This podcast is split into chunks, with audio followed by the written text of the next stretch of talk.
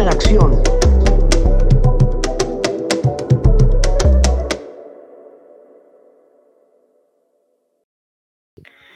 ¿Qué tal? Bienvenidos a un nuevo episodio de Habla Inge. Estamos, hemos estado otra vez este, desaparecidos. Hola Pierre, ¿qué tal? Sí.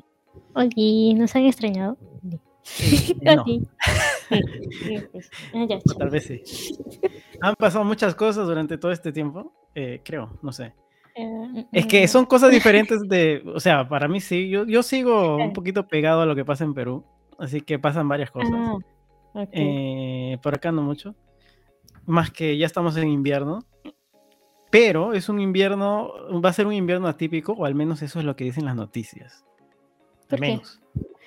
Eh, como hay un fenómeno del niño, que el Perú también debe, ellos, ustedes también deben estar pasando. Bueno, por el fenómeno del niño también ocurre aquí, pues porque es por todo el Pacífico, ¿no? Y como nosotros estamos para el lado del Pacífico, las noticias dicen que va a ser un invierno eh, tibio, un warm winter. Ujú. Mm, Eso es lo bueno, solo para la Mm. costa del Pacífico. Los del Atlántico ahorita ya están hechos verga. ustedes- Ya está, ya no sé, ya están fundidos en nieve. Ustedes, F. ustedes, eh, no, Ajá, ustedes jaja.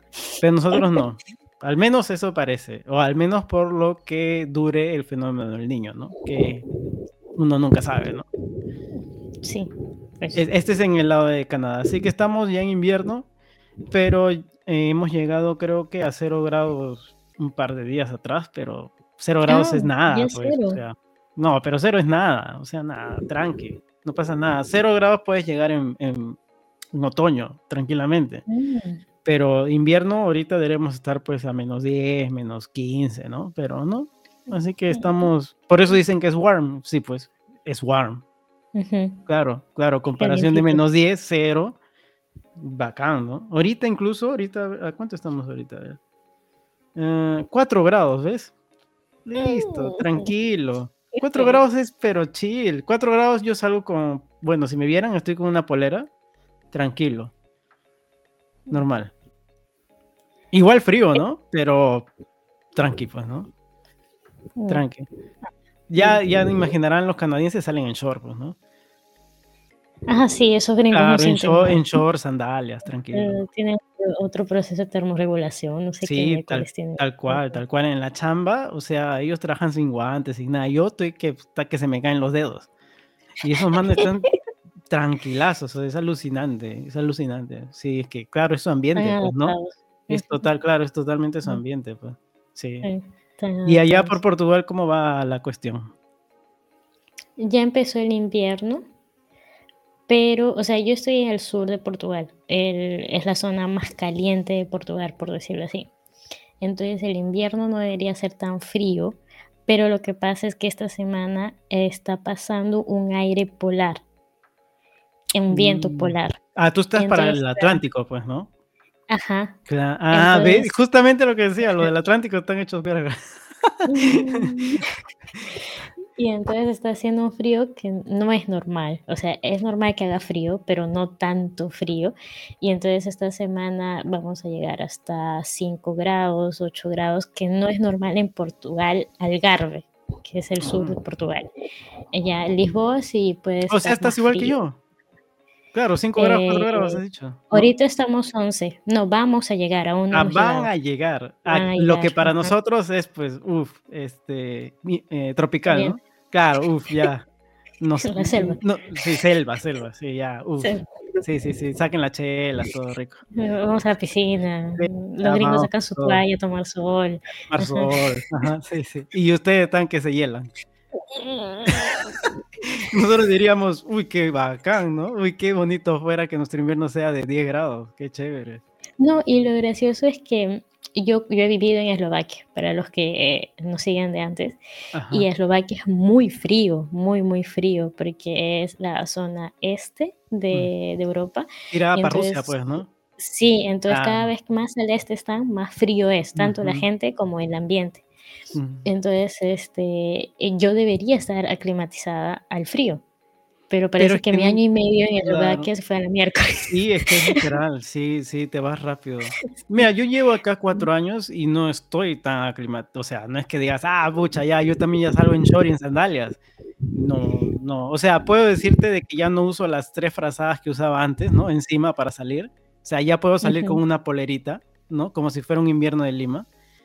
Pero es algo, ¿no? Pero tampoco estoy, soy un canadiense, pues, ¿no? Que voy a salir pues, este, con mi sombría y lentes de sol, ¿no? No, no, no puedo, no puedo. Ellos sí lo hacen, salen en BBD, en short. Y dices, ¿cómo? hay turistas de Suecia, ¿no? De, de, estos países que son un poco más fríos y, y los sacas al toque porque son los únicos que están en short. aparte que son más blancones y todo, son los únicos que están en, con short, con, con, polo y mientras tú ves a los portugueses algarvianos, ¿no? Que son del Algarve de aquí, con chompa, o sea, mismo yo, así, con una cafarena hasta acá, tu chalina. Está frío, pues está frío. Y yo debería estar aclimatizada, pero yo creo que los seis meses que estaba aquí en el Algarve, se fue a la Michi mi año y medio en Eslovaquia, donde aguantaba temperaturas negativas y con nieve y todo. Eh, no, ya no puedo. O sea, yo estoy, yo estoy durmiendo con dos colchas, estas colchas tigres, que para sí los que no se ve, pero tengo dos colchas tigres. Sí, este, claro. Hace frío. Sí, sí, hace frío.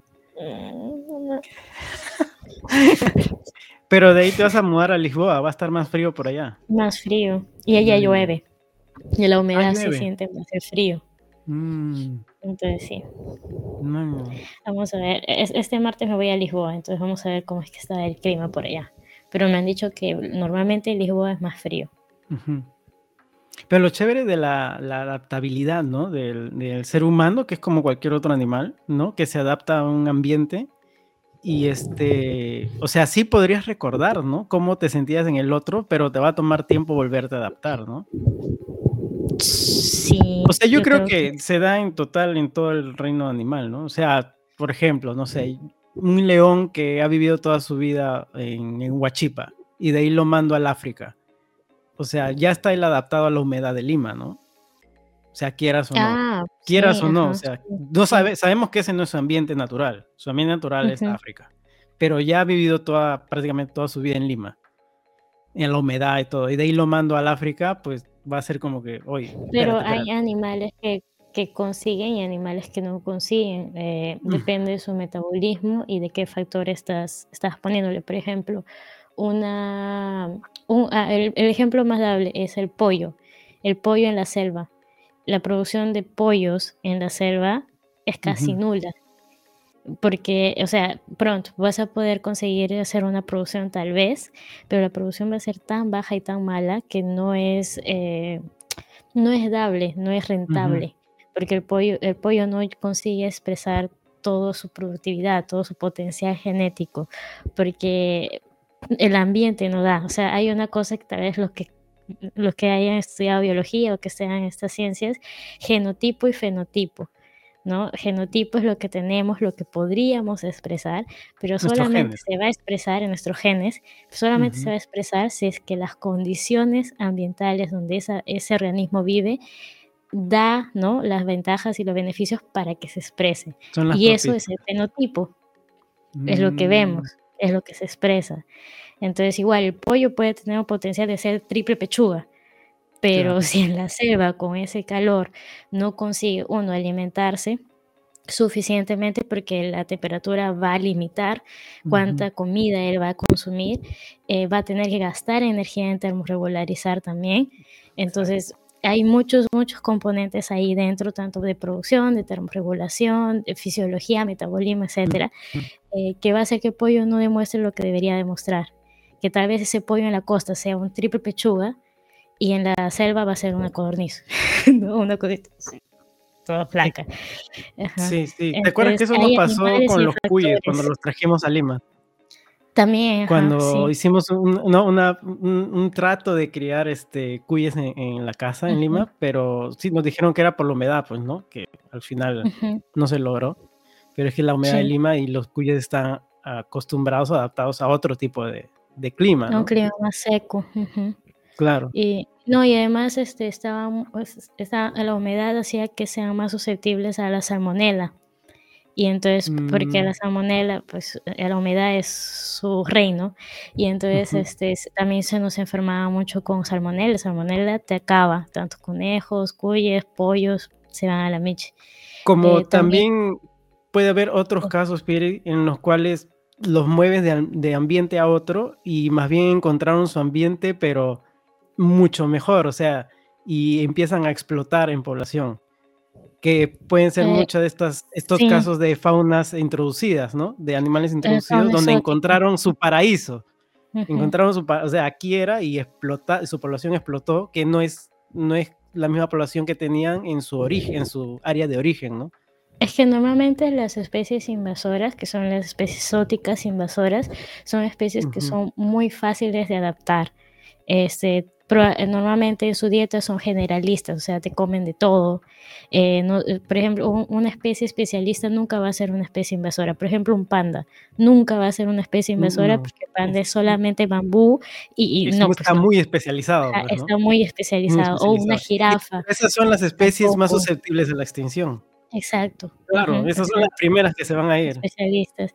Pero una especie que es más generalista, que, que, te va a comer de todo, este, y que tiene esta adaptabilidad también a temperatura, etcétera, eh, un peruano, ¿no? este, un peruano, eh, tiene más chances de adaptarse y, y se le llama invasora por eso, porque va a empezar a entrar a nichos ecológicos donde no pertenecía y como puede comer de todo, va a alterar cadenas tróficas de especies nativas, ¿no? Y va a empezar a quitar ingredientes y disponibilidad de ingredientes que eran de dietas de animales nativos que pueden ser especialistas.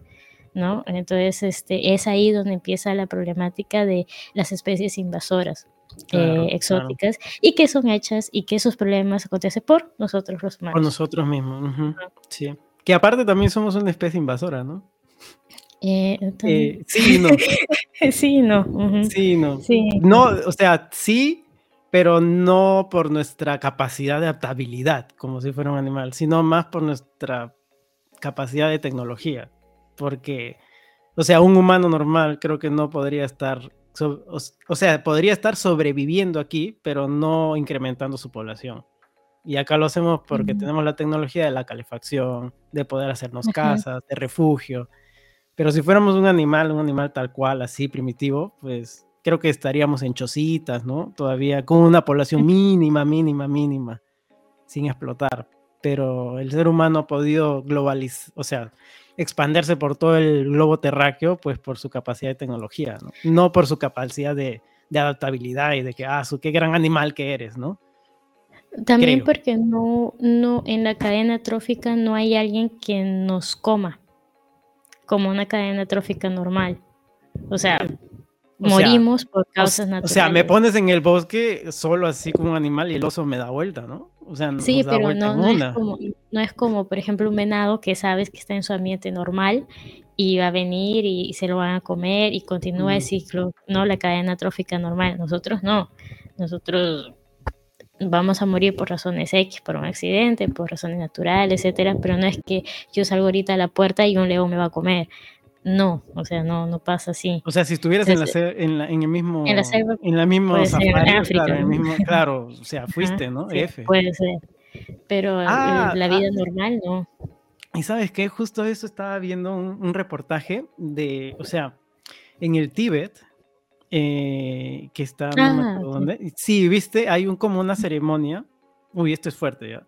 Es una ceremonia de, este, ah, ¿cómo se dice esto? Mm, de cuando alguien fallece, eh, tú lo entierras, ¿no? No sé cómo, cómo se le dice a esta, esta situación. ¿Velatorio? Ya, pero, o sea, normalmente en el cristianismo, el catolicismo, en lo que sea, o cualquier religión, cualquier otra religión pegada a esta, uno pone un, un, un, cajón, ¿no? Y lo entierra. Pero en el Tíbet, eh, a, tu familiar o a un pariente que haya fallecido, se los das a los buitres. Eh, eh, ah, sí, entonces una, sí, su ceremonia es eso, entonces es como que, o sea, sigue, sigue el ciclo, pues, ¿no?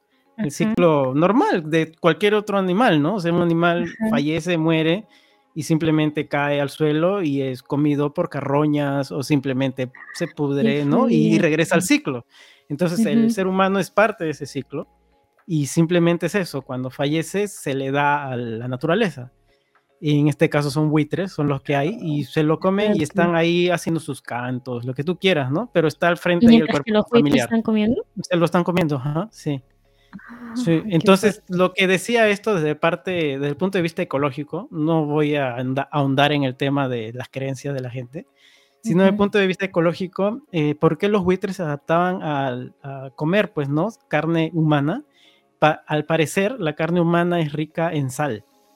Es muy... Eh, y la sal le da ese saborcito que cuando al parecer hay casos, no solamente los buitres, sino ha habido con felinos, con otro tipo de, especies, que una vez que prueban la carne humana, se pueden volver adictos, porque la sal te vuelve adicta.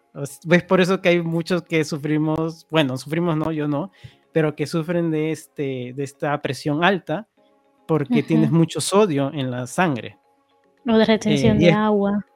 retención de agua, que es muy, muy de nosotros, de los humanos, porque nuestra carne eh, y nuestra sangre es rica en sal por todo lo que nosotros pues comemos, ¿no? O sea, nos alimentamos mal, ¿no? De alguna forma. Entonces, esta carne rara, porque en el medio ambiente normal, o sea, en, en su ambiente normal de estos animales depredadores, no existe ninguna presa que tenga esta cantidad de sal en, sus, en, sus, en su carne. Pero el humano sí. Entonces los vuelve adictos.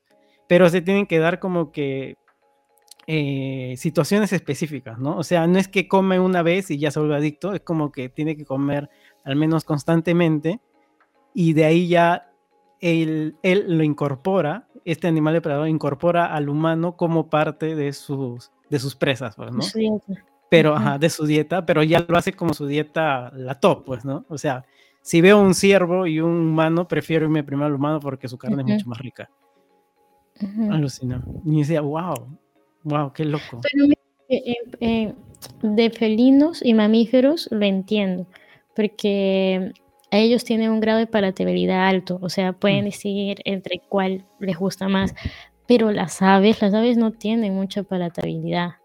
Ah, Entonces, tal vez podría ser más una cosa de eficiencia como dices, las otras. ¿Te acuerdas de los, de los papagayos que van hacia las montañas buscando esa arcilla porque están buscando sal, pues, ¿no? Ajá.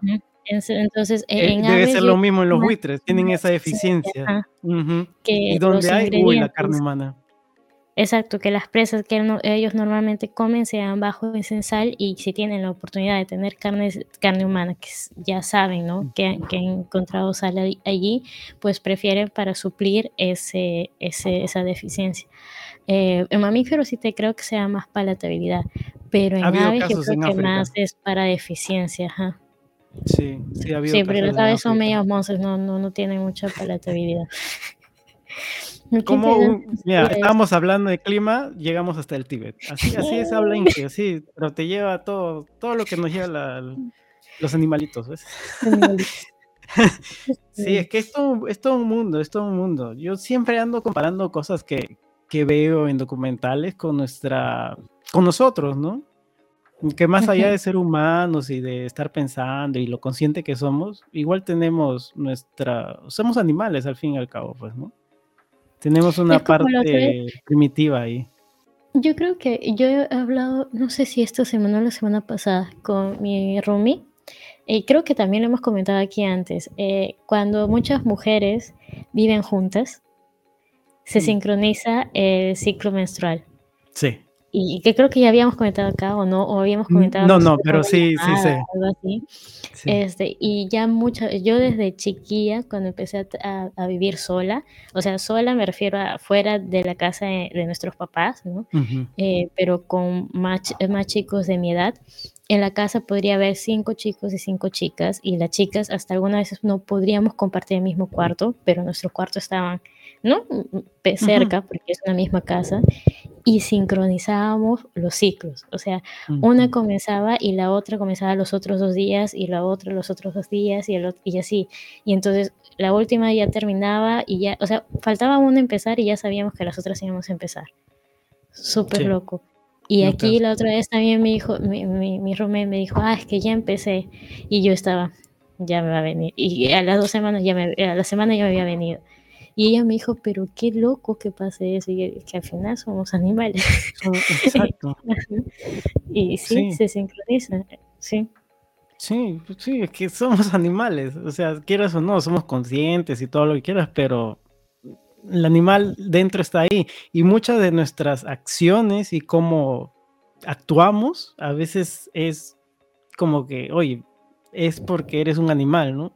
Muchos de los acontecimientos de violencia del ser humano eh, simplemente refleja eh, tu lado animal, ¿no?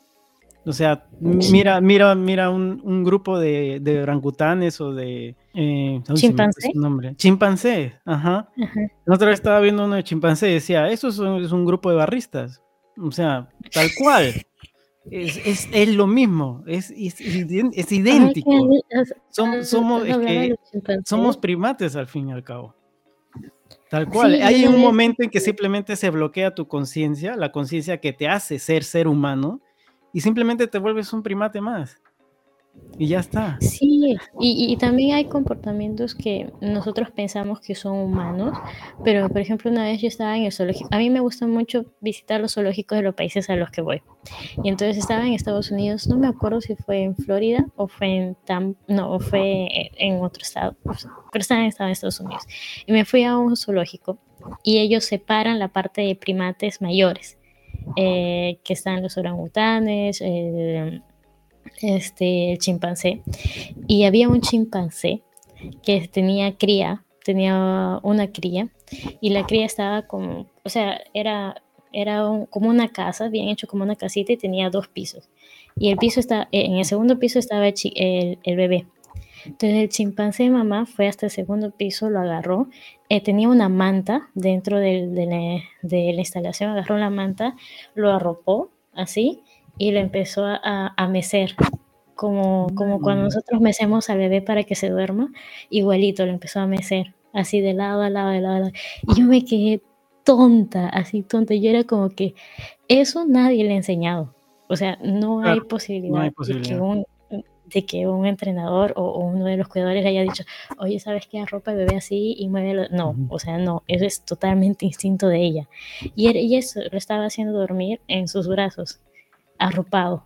o sea, obviamente en, la, en silvestría no debe estar arropado, pues no, tal vez solamente lo agarre en los brazos y lo mece. Ahí como vio la manta, pues no, dijo, ah, lo abrigo con esto y ya, y yo me quedé así tonta. Y, o sea, hay muchos comportamientos que pensamos que son humanos, pero que hasta los animales lo tienen. Sí, sí, es loquísimo. Me, me gusta mucho analizar las, las cosas.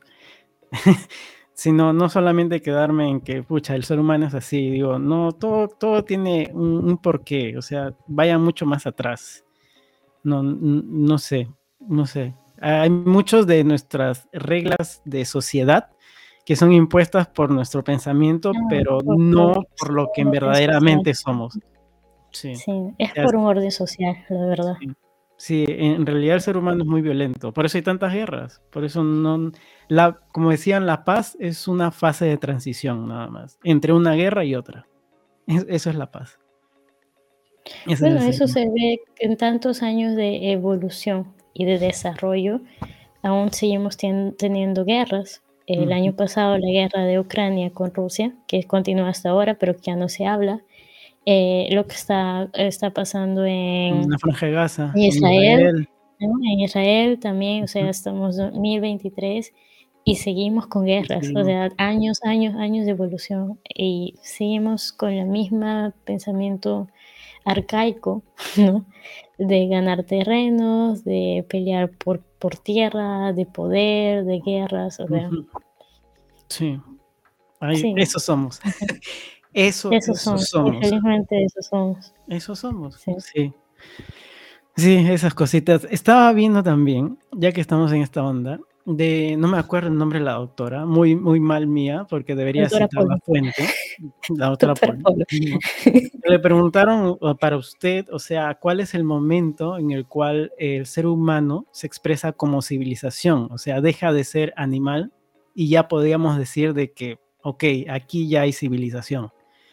Entonces, lo que muchos pensábamos, o bueno, tal vez siempre, pues, ¿no? Siempre se, piensa, ¿no? Siempre hay varios tipos de ideas. Acá nadie es que tenga la razón. pero me pareció muy así, ah, mira, qué interesante. Entonces, lo que ella decía, que ella no se regía por cuándo es el primer indicio de un arma o de un utensilio, ¿no? O de una vestimenta, para referirse a de que, ah, aquí ya hay civilización, ¿no? O de una pintura rupestre, no. Para ella, el primer indicio de una civilización era, eh, por ejemplo, en este caso se había encontrado el hueso de un fémur que había sido soldado, o sea, que había sido curado, que se había curado. Para ella, el primer indicio de civilización era esto, porque para que esto pase, él ha tenido que ser tratado. O sea, este individuo, alguien lo ha, tenido que poder recomponer este hueso, tratar de, mantenerlo estable, tal vez con, una especie de tablillas o algo, ¿no? Eh, hacerle ahí para que el, el, fémur esté estable y se pueda ir curando. Y mientras tanto, alguien ha tenido que traer el alimento, proporcionarle bebida hasta que se recupere, cuidarlo, hasta que se recupere y ya pueda volver pues a las actividades que se hacían en ese entonces. Para ello, este era un indicio de civilización, porque cualquier otro animal en vida silvestre te rompes una pata eh, o, cualquiera y simplemente ya eres presa pues de cualquier carroñero, simplemente de la naturaleza, ya está. No, no hay nadie, ninguna de tu manada, o sea, integrante de tu manada va a venir y te va a arropar, te va a poner, te va a curar y te va a cuidar y te va a traer alimento. No, en la vida silvestre no hay eso. Pero cuando ya hay indicios de eso, es como que, ah, esto ya se le llama civilización para él. Y me pareció, ah, mira, sí, pues, ¿no? Qué interesante, claro. Porque hay animales que utilizan piedras, todo para romper, ¿no? Eh, hay aves que, que llevan este, conchas y lo tiran desde el aire y la rompen y cobren, comen lo de adentro. Hay primates con piedras ¿no? para abrir cosas. Entonces, ¿están utilizando de alguna manera herramientas? Sí y no, pero, para, pero no hay ningún primate que uno se rompa un brazo y el otro venga y trate de curarlo y lo mantenga y le, le brinde alimento y lo cuide. No, no, no hay. Simplemente se rompe y se rompió y ya está, y lo apartan de la manada y, a su suerte, ¿no? O lo dejan, ajá, lo, dejan, y ya está. y ya está. Sí. Ah, qué, qué chévere. Interesante. O, te matan, como, como las cigüeñas. Ah, las, cigüeñas. Las cigüeñas botan, las crías cuando están, las crías en el nido, los papás, las crías que ellos ven que son las más débiles, agarran y los botan del nido. Ah, claro. Ah, para esto, para la gente que no sabe, los nidos de las cigüeñas son muy altos. O sea, los, pueden estar arriba de un poste. Entonces simplemente agarra y dice, este hijito no sirve y lo botan. Claro, no está creciendo, ya fue. O simplemente tengo menos alimento para dar, me da para darle a cuatro, no a cinco, ya fue F. en sí es eso, en sí, es eso. O sea, ¿para, ¿para qué gastar más energía en alimentar a un animal que yo sé que no va a ir a, para frente, o sea, no, no, va, no va a tener éxito, o sea, ¿para qué voy a perder tiempo y energía? Entonces simplemente los agarran y los botan eh, del nido. Y, y pues los nidos son súper altos. Eh, pueden morir por una fractura, algunos sí sobreviven y van a centros de rescates, como donde los que yo trabajo.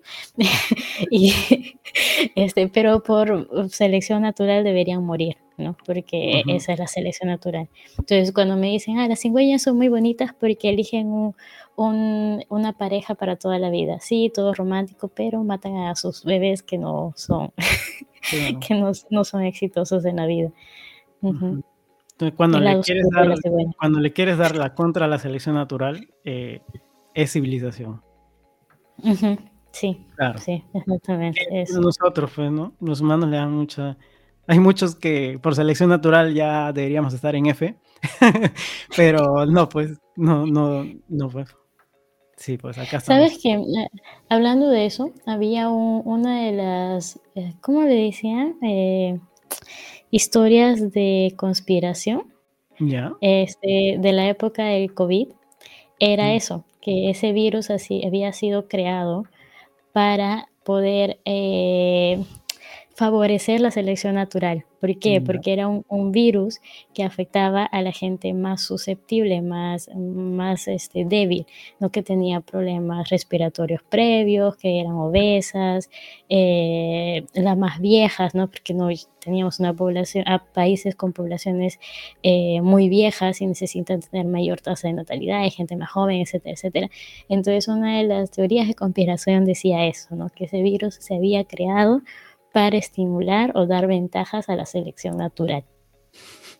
Ahora, es una teoría de conspiración, pero si Sí. lo ves desde, desde ese punto es mm, interesante, porque sí, pues, ¿no? O sea, justo iba a los puntos más débiles, ¿no? A los viejos, a los que tenían estos, estas enfermedades eh, em, que, que- que iban a complicar más, ¿no? Respiratorias, obesos, etcétera, que no ayudan a tener una población saludable para futuro. Saludable. ¿no? Entonces, ajá, entonces tú, mm, sí, y, y en ese momento también todo lo que se decía se creía, pues, ¿no? Sí, sí. Ay, ojalá que ya no haya otra pandemia, por favor. Ya basta, ya, ya basta, Freezer. Ya basta. Ya, esto, esta generación ya vivió todo, ya no necesitamos, eh, vivimos dos Bueno, nos guerras, falta, pandemia. nos falta una invasión alienígena, ¿no? Y ya vivimos todo. Hoy, hoy Sí. día estaba escuchando al, al doctor Anthony Show, Ah, eh. Choi, este, y decía que de 100, creo que ese es el número, de 100 limeños, él asegura que 15 de ellos han sido abducidos, solo que no Ah, lo saben. alucina. Mm. O que han tenido sueños, pero en verdad no son sueños, dice él, ¿no? Que son Sí. viajes astrales. que yo he tenido sueños, pero es que es que esto es muy, este, muy subjetivo, o sea, porque puede ser un sueño porque vi una película, puede ser un sueño, como dice. Choi, que en verdad no es sueño, y sí, pues, ¿no? ¿Quién sabe, güey? que ¿Quién ha. Lo que sí, a mí sí me gustaría que me hagan una regresión, alucina. Y Yo también, Me yo también. encantaría, me encantaría. Porque me ha pasado de, de pasar por situaciones y decir, esto yo ya lo pasé. O sea, de, de- déjà sí, de un de que yo ya pasé esto, eso- esto yo ya lo he vivido. ¿Cuándo? No sé, cómo no ¿No sé, te ha pero no esto te ha yo lo pasado que has sentido que yo ya he estado aquí? O sea, yo ya yo Sí, yo ya he estado en esta calle, o ves una casa y ujú, yo he conocido, es como es que esta esquina, o sea, yo he estado aquí, pero en ujú. verdad no, pues, porque es la primera vez de tu vida que has pasado por ahí, claro. Ujú, Sí, Y es raro, sí. sí, sí, O que conoces personas que sientes que son muy familiar a ti, pero son personas que recién estás conociendo. O personas que te dicen, oye, yo siento como, como que un vínculo contigo como si tú fueses mi hermana o algo mío pasado, pero yo sé que no eres nada mío. O sea, a mí me ha pasado aquí en Portugal que me digan, yo siento como una responsabilidad como si tú fueses mi hermana menor, pero yo sé que no, no, no tiene No, nada no, que ver, claro, de idea. No, no tenemos nada que ver, o nada. sea, nada, nada, nada, nada, nada. Y, pero siento esa responsabilidad y ese, ese sentimiento como si tú fueras familia mía. Ujú. Y, y- y yo sentir como un respeto, ¿no? Como alguien que, que, que quieres, que no le tienes miedo, pero como un respeto, como un hermano mayor, ¿no? Una hermana mayor. Yo le decía, yo también siento eso como si fueses una hermana mayor o una prima mayor, pero yo sé que nada, na- no tiene nada que ver porque somos de países totalmente diferentes, o sea, ni siquiera parecía nuestra tata- tatarabuela puede haber, no, sea, no, Lo, nada. lo, lo chévere de, de todo esto es que tú le puedes dar mil y un razones, pues, ¿no? Desde las más anti, antonichoicísticas, o sea, súper Sí, así de paranormales o de atrás, holísticas, ¿no? Hasta biológicas, o sea, podemos decir que es un tema de, este, como de feromonas o de que simplemente, ¿no? Fenotípicamente se atraen, o sea, cuando también ves que tus rasgos son muy similares a la otra persona, como que te sientes parte de un grupo, entonces caes ujú, más en confianza, hasta el hecho de que cuando te presentan a alguien y de la nada te cae mal, pero tú dices, pero ¿por qué si no me ha ujú, hecho nada? Pero es simplemente porque en no feromonas no van, químicamente, bioquímicamente no son compatibles, tal vez genéticamente no lo son. Entonces, para evitar eso y de que haya tal vez, si es, estamos hablando de macho-hembra, haya una reproducción y saben que genotípicamente no son compatibles, pues se crea ese, ah, no, no, no, No, contigo no ujú, va. ujú, ujú. Puede ser desde ese punto de vista hasta vámonos al otro holístico de que tal vez en unas vidas pasadas eran enemigos los dos. Entonces tú le puedes dar las razones que tú quieras Entonces, eso es lo chévere, a mí me encanta, me encanta ir desde el tema científico hasta el otro lado de que no tiene nada que ver la ciencia, ¿no? o sea, bacán, démosle las razones que queramos, qué bonito. Y, que algunas veces es, es, gracioso porque al menos a mí me ha pasado, yo soy, de, yo soy científica, yo soy del área de investigación. Entonces algunas veces sí me ha tocado que, que, que me digan como, ¿cómo que tú?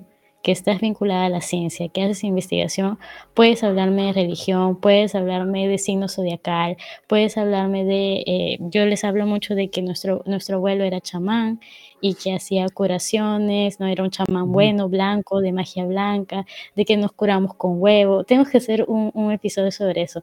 Eh, todo esto, y, y ellos se quedan, pero eres católica pero también crees en eso. también eres, científica. Es como que, what the fuck, ajá. Y, y, yo intento como que decirle, sí, existe una pierina científica y existe una pierina católica y existe una pierina que cree en, en estas cosas de, de, la energía de la naturaleza y, y, de las vibras y todo eso. Y es como que algunas veces ellos te quieren encuadrar en una sola pierina. Ese es el humano diferentes. El, humano le encanta clasificar, encasillar, poner en casilleros todo. Y no, y si estás en un casillero, no puedes irte al otro porque ya estás acá.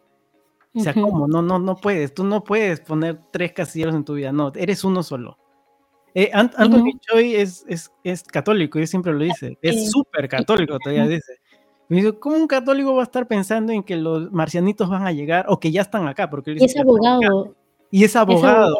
O sea, es como que es un loco, es un locón. ¿Qué pasa acá? O sea, ¿cómo puedes creer tantas cosas que son supuestamente opuestas? Porque son, son opuestas, es como que no. O sea, no eres consecuente, ¿no? Es como que no eres consecuente con lo que, con lo que dices y con lo que crees, ¿no? Mm, o sea, de alguna manera, sí, bueno, de alguna manera no soy consecuente, sí, soy un poco, me, me, sí, sí, sí, pues, ¿no? Ahora digo otras cosas de las que no, no pienso, creo, no sé. Voy cambiando, ¿no? Dependiendo, no sé. es difícil. Siento muy también que, al menos nosotros, los latinoamericanos, nuestra cultura hace que seamos un poco así, porque nosotros, el catolicismo, estoy hablando de religión, por ejemplo, el catolicismo no era una religión nuestra, o sea, fue impuesta por la por parte de la conquista. Y antes de eso nosotros teníamos una religión de que de los astros, la tierra, el agua, el sol y todo eso. Y una cosa chévere que a mí me gusta mucho comentar aquí es que sí, la conquista llegó y llegó el catolicismo y todo eso, pero de alguna forma hasta el día de hoy seguimos teniendo el catolicismo y nuestras creencias porque seguimos creyendo en, la, en la, vibra de, de, la gente, de, sí, del agua, del sol, de la tierra. Tenemos chamanes aún, tenemos rituales con hojas de cocas, que nos pasamos el cuy para sacar la, la, mala vibra. Todo eso no es católico. Eso es de lo que quedó, de lo que nosotros creíamos antes. Y yo, y yo, les, digo, yo les cuento acá, yo lo cuento con orgullo, porque mira, a pesar de todo, continuamos a creer y tener esto. Y sí, nos llamamos católicos, pero aún así, si, se, si te pasa un gato negro, piensas que vas a tener mala suerte y vas a estar, o si se te cae la sal, o sea, aún así tenemos esas cosas y, y, es parte de nosotros, de supersticiones y de las creencias que teníamos antes, y a ellos les, les, les parece chévere. Aquí también tienen esas cosas, pero esas cosas de chamanes y todo eso no. Y sí les hace como que, qué chévere. No lo creen, no creen. No tendrían no, por qué no tienen por qué, porque no es parte de su cultura, pero sí les parece como mm, interesante. Es extraño, pero es interesante. Sí, yo también tengo cositas de esas, o sea, son cosas, como tú dices, culturales, pues, ¿no? Soy peruano, somos peruanos y se me viene. Yo me aparté desde hace mucho tiempo del catolicismo, Vieri lo sabe, pero al haberme criado, pues, en un ambiente católico, sé muchas de las cosas, pues, del catolicismo. Y sí, las entiendo y, y, tranqui. Me gustaría también ahondar en otras, eh, en otras religiones para ver a ver qué onda. Qué chévere que son. nunca he ido. Sí, pues no, nunca he ido a ninguna. Creo que he ido a un par de, de, de ceremonias cristianas y eso. Pero, Yo ah, fui a una evangélica y me gustó. Ah, quiero ir, a, o sea, algo totalmente opuesto, ¿no? Algo hinduista, eh, no sé, Sí, o sea. A una iglesia hindú. Claro, bonito. claro, Sí, o sea o sea, que sea opuesto, opuesto, opuesto, mezquita. totalmente distinto. Ajá, una A una mezquita. mezquita. Sí. Sí, sí, como como que, guau, a ver, qué loco. Cosas. Sí. ¿Con qué empezamos? Con el clima, ¿no? Chévere, ¿ah? Del frío al hinduismo.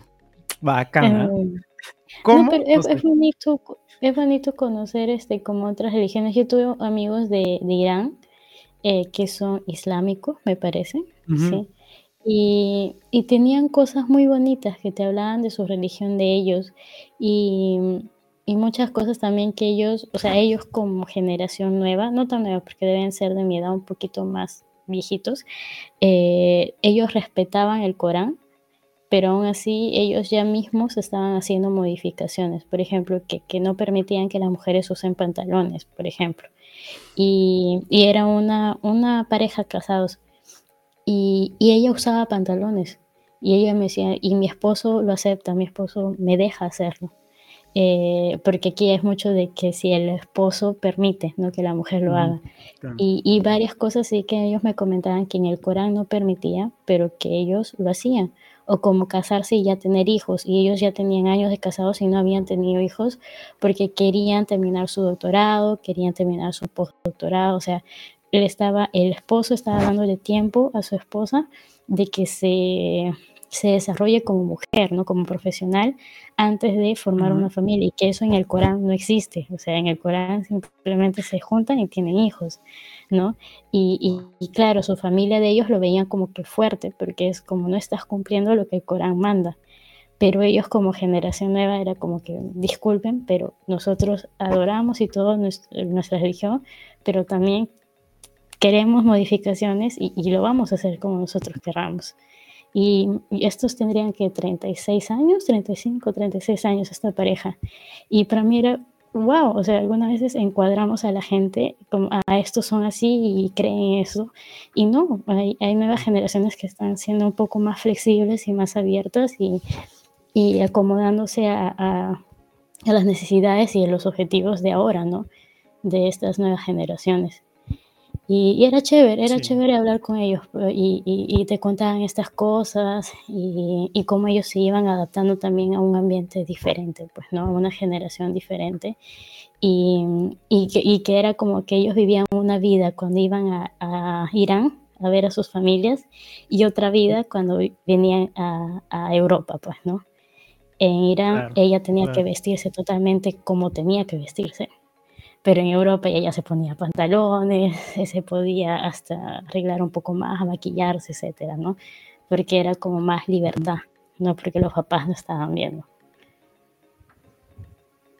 Eso es. Superloco. Eso somos, gente.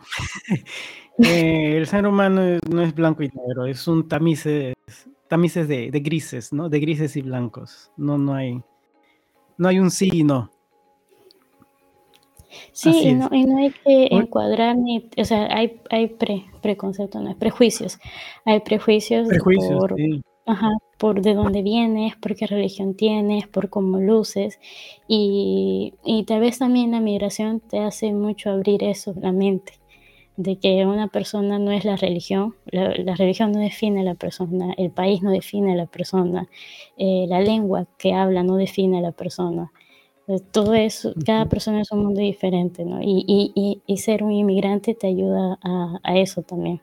Tú conoces gente de tantos países diferentes, eh, y tan diferentes entre sí, también siendo del mismo país, que dices: "Mm", ¿no? No no por no tienes por qué tener un pre prejuicio Prejuicio de de de un país en específico. Sí, sí, tratar de entender todos los puntos de vista, ¿no?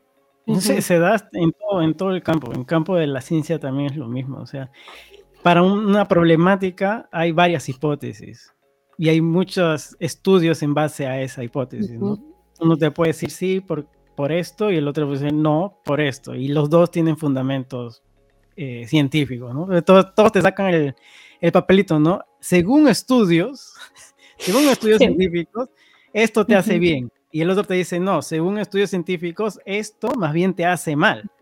Pero en ambos lados tú vas a encontrar estudios, pues, ¿no? Basados en ambas hipótesis. En una que te dice que la sustancia A te hace mal y el otro que te dice que más bien esa sustancia A te hace bien. Pues, pues sí, ¿no? hay, que, hay que desarrollar ambas ideas, ¿no? No puedes decir que una es la correcta y la otra no, hay que ver las dos. Al final se llegará a una conclusión. No lo sé. ¿Quién sabe? Había una, por ejemplo, de Pierre y tú que, que, que, eres de nutrición.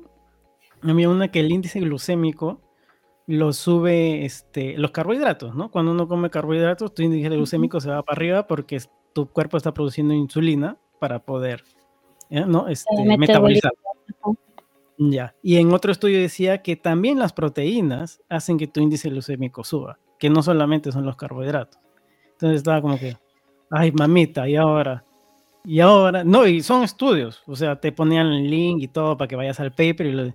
Entonces decía, uy, ahora es que, ah, no sé, ya, ya me bloquean la cabeza. Pero para que la proteína incremente el índice glicémico, es porque está siendo consumida más de lo que debería, o sea, más de, las necesidades. Claro, no, no he ahondado en el estudio, o tal vez no, o sea, tenemos, tendremos, esa es la cosa, desglosar y ver qué, qué, qué, ¿no? ¿Qué, qué está pasando? Ah, ahora último, ya este para cerrar, ya, pues, si no nos vamos. Ahora último había salido... Antes, antes de pasar al otro, Solo, solo para que no quede la idea de que los carbohidratos son malos. Porque ah, no, no, estoy diciendo de estudios, ¿ah? No, no, es, no son factos, como se dice. No, y, y además cada carbohidrato, tiene, cada carbohidrato tiene un índice glicémico diferente.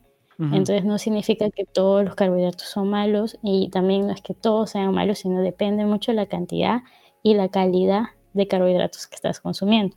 Claro, comerme un brownie no es igual que comerme una papa horneada. horneada. exacto, Los dos son carbohidratos, pero no es lo mismo. Pues, ¿no? lo mismo, ajá, ajá, exacto. Y eso, solamente sí, porque hay muchos estudios y los estudios se hacen con diferentes fuentes de carbohidrato, diferente calidad de carbohidrato y ver cuánto fue el índice glicémico. Entonces solamente para que no quede... Sí, y diferentes, individuos, mujeres y hombres también diferentes, por edad es diferente.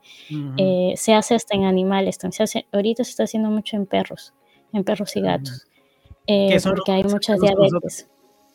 No, porque hay muchas diabetes, diabetes en, en perros y gatos. No, ¿cómo? Es nuestra culpa, ¿verdad? Le estamos alimentando mal. Pues sí, Entonces, sí. Entonces se hace, se hace diferentes dietas con diferentes fuentes de carbohidratos para ver cuál es el índice glicémico que produce. Eso hacíamos en el laboratorio Ahora los más antiguos dirán, pues como mi perro, ese que, que se comía mis huesos, que andaba ahí botado, que ni, nos acordábamos de él, jamás le dio diabetes, vivió 20 años. Y ahora... También ni sabían. Ay, que mi croqueta, si no, le da diabetes, ay, tiene obesidad, ay, tiene ansiedad, todo tienen los perros, ay, los cohetes. Mi perro de antes agarraba su cohete, su rata blanca y se lo llevaba en el hocico. Nada le pasaba. no, se, sabía. Por ejemplo, también esto de diabetes en, animales y todo eso, en Perú no se puede hablar todavía, porque la importancia que le dan a la nutrición animal en mascotas en Perú es casi nula. En cambio, esto sí es un mercado súper grande en países como Brasil. O sea, en Brasil los, los propietarios de animales son muy preocupados en la nutrición que le dan a los perros y a los gatos.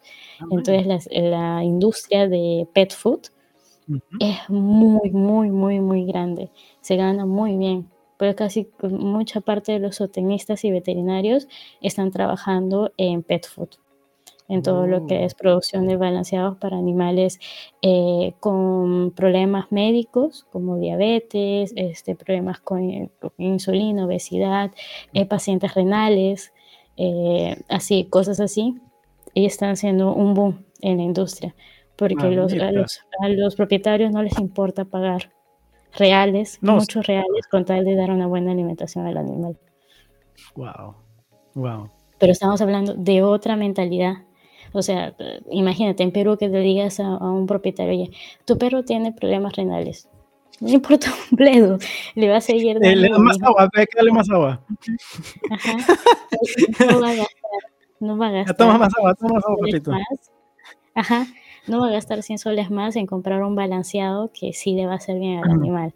En cambio, a un brasilero le dices, oye, tiene problemas renales. Sí, dice, doctora, dígame cuál es el balanceado que tengo que comprar y no le va a importar pagar 100 reales o más. es otra mentalidad. Estamos, este, jodiendo una especie ya. Se está haciendo.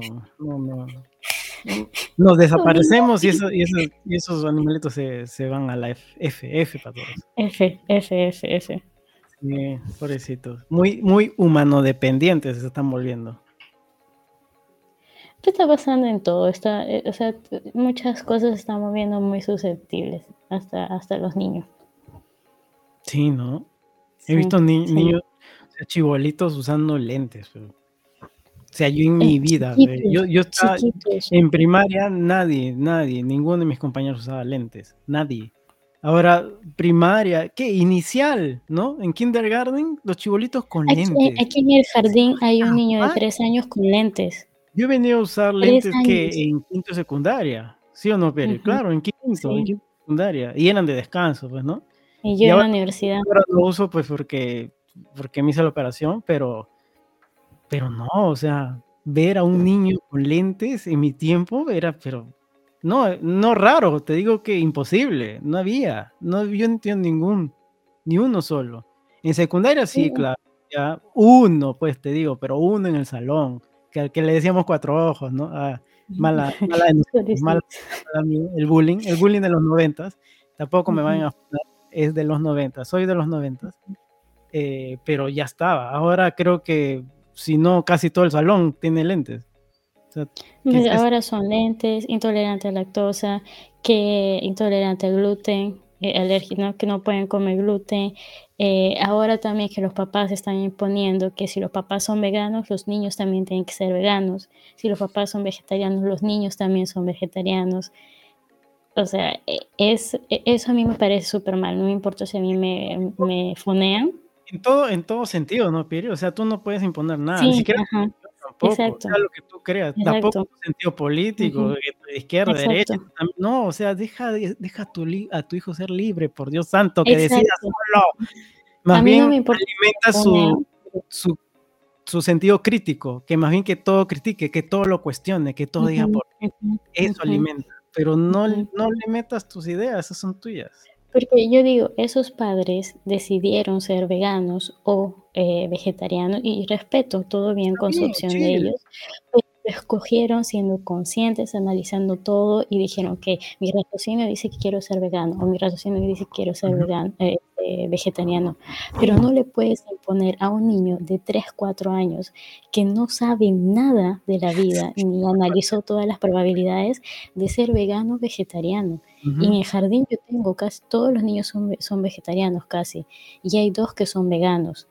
Y si un día le das por error un, un este, un, un una galleta que tiene huevo, porque te olvidaste que él es vegano y después dices, pucha, tiene huevo, él te escucha que tiene huevo y comienza a vomitar, se deprime, se esconde porque siente que ha hecho algo mal. Claro, claro. claro. ¿a, qué, punto? O sea, hasta la parte psicológica le está dañando al niño. Sí, sí, Porque obviamente ese huevo no le va a hacer mal. No, para nada. La minúscula de huevo que él ahora comía en la galleta. Pero ¿qué cosas le dirán los papás para que ella se sienta, o este niño se sienta culpable al punto de querer intentar el vómito, de esconderse, de llorar? Sí. O sea, ¿sabes? O sea, yo me quedo así como espantada cuando veo esas cosas.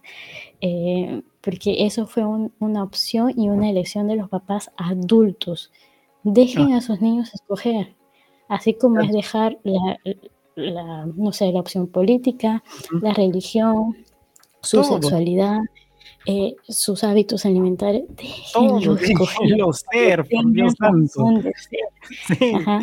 Mientras no le hagan daño a nadie, todo está chill, déjenlo ser. Han venido a este mundo por su culpa, para empezar porque ellos no pidieron, fue por su culpa que están acá. Al menos déjenlos que, que hagan su vida como ellos más quieran y que sean felices. Ya está. por, eh, por última vez, este, ¿cómo estaba el clima? Ah, Así empezó todo. Pero me gusta, me gusta. Y este, bueno, y este clima, no, más bien este episodio ya se está congelando, ya está llegando a su fin. Ha sido un episodio chévere, me gusta. Creo que eh, esta nueva temporada que vamos a empezar, que en verdad va a seguir siendo esta temporada, vamos a seguir de largo, ¿no, Pierre? ahí vemos, Sí, sí. vamos viendo, sí. Pero creo que este, creo que va a ser así. Vamos a mutar un poquito el podcast. Me gusta este tipo de conversas, así de chill. Además que dejamos temas un abiertos por si, si alguien retomar, ¿no? opina igual que nosotros o, o alguien que Mm. dice, no, miren, yo pienso así porque pasé esto, esto, ¿no? Y creo que hemos dejado muchos temas medio abiertos, entonces pueden comentar bastante. Y también si en uno de esos les gustaría que, que fuéramos más a fondo, también nos lo pueden decir. Eh, yo, por ejemplo, me gustaría que entremos a la parte de chamanismo y estos Ah. rituales y que hablemos un poco de nuestro, de nuestro abuelo, ¿no? De, de Papi Pancho y lo que él hacía. Yo creo que es algo muy único que nosotros tenemos por tener este, nuestro papá de parte del norte de Perú. Y, y como hay gente de otros países que también nos escuchan a veces, entonces también para que conozcan un poquito de, de esa cultura. Me gusta, me gusta totalmente esta, esta nueva Yo, onda yo queremos propongo ese tema. No, está bien, me gusta, me encanta, me encanta que sean así conversas chéveres. Como la idea que teníamos al inicio. Me gusta, bacán, chévere.